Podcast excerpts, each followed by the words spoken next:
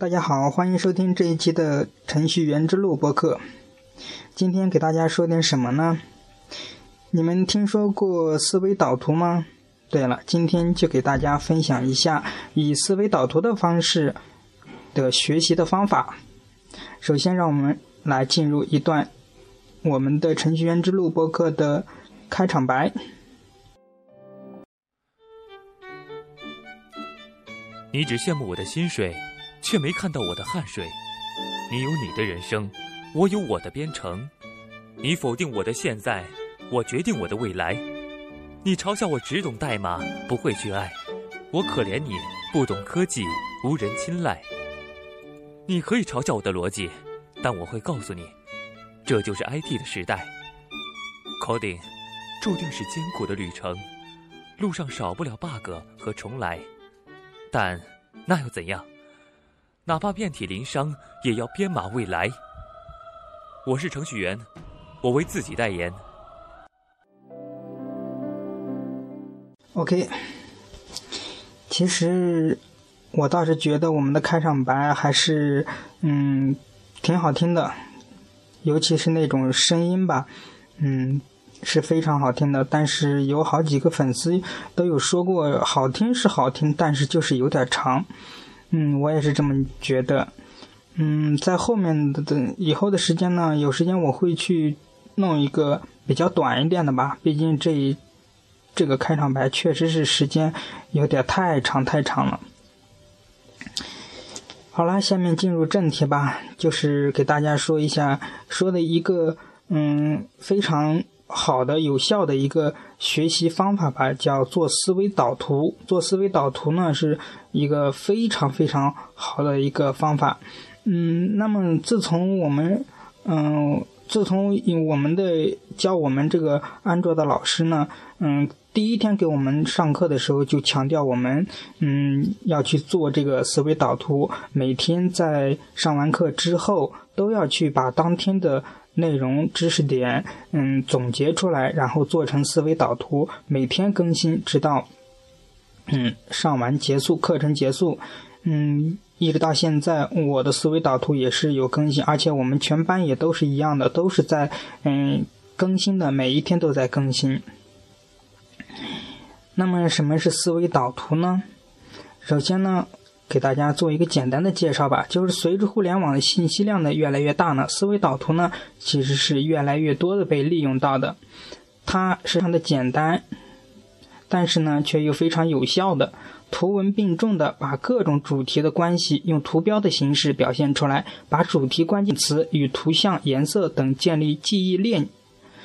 嗯，思维导图呢，它和图片其实是一样，可以容纳巨大的信息量。但是思维导图它比图片层级更加的清晰，逻辑关系也更加强，一目了然，有利于人脑的扩散思维的展开。那么这个思维导图其实是非常非常嗯好的，可以把呃这个整本书的一个。整体的内容或者是框架吧，录录入到这个思维导导图中。那么这么好的话，那做思维导图的话，用什么样的软件呢？下面我就给大家推荐，嗯，两个软件吧，两个做思维导图的软件。软件一个是比较出名的 MindManage 和 ChaMind，这是。这是两个工具，都是比较强大的思维导图工具，功能也是非常齐全的。一般对于制作是绝对够用的，而且质量也非常非常的好。不过呢，这个 MindManage 它是一个收费的软件。嗯，当时我我在做的时候也是发现，嗯，它一个月收，呃，好像不是按月是。呃，买下来之后是两千多块钱，就是终身使用的。这个，嗯，也是不建议大家去用吧。而且，呃，这个安装包也是挺大的，也是比较占内存的一个，嗯，软件。当然，大家如果喜欢的话，这个功能还是蛮多的。如果如果大家能找到什么破解码之类的，用这个也是不错的。那下面一个比较，嗯，小一点的就是插慢的。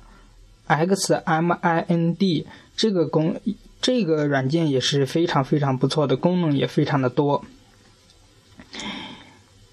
也是一个需要安装的一个软件了。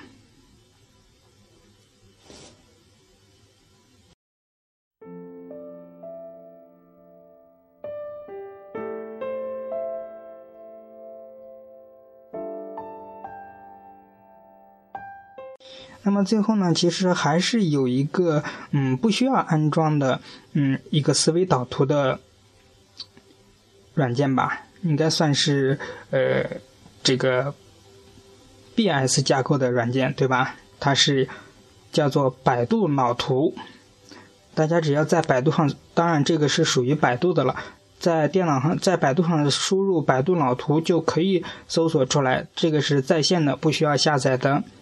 嗯，也是这个也是非非常的漂亮，非常的简单，而且只要有，而且百度脑图它上面只有思路、外观、视图三个板块，每个下面都有一些设置选项，一看就会用。我也是之前是用插漫的，然后最后这几天转到了这个百度脑图上面，这个比较方便，不需要去安装软件，而且也非常非非常的简单，容易上手。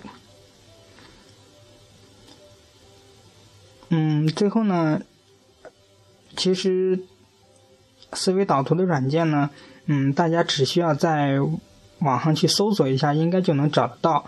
如果你都找不到的话，可以关注我们的呃微信公众号吧。嗯，在节目最后，嗯的那个片尾会有告诉大家我们的公众号。那关注了之后，我们的公众号里面会呃告诉大家这几个呃。思维导图的软件吧。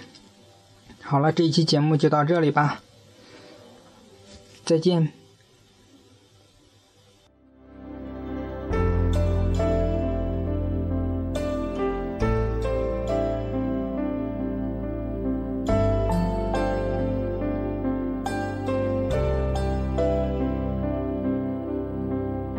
您现在收听到的是荔枝电台 FM 六七零七九五。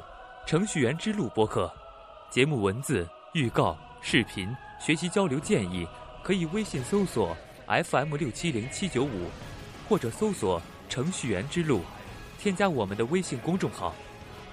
原路漫漫，你我同行，程序员之路，On the road。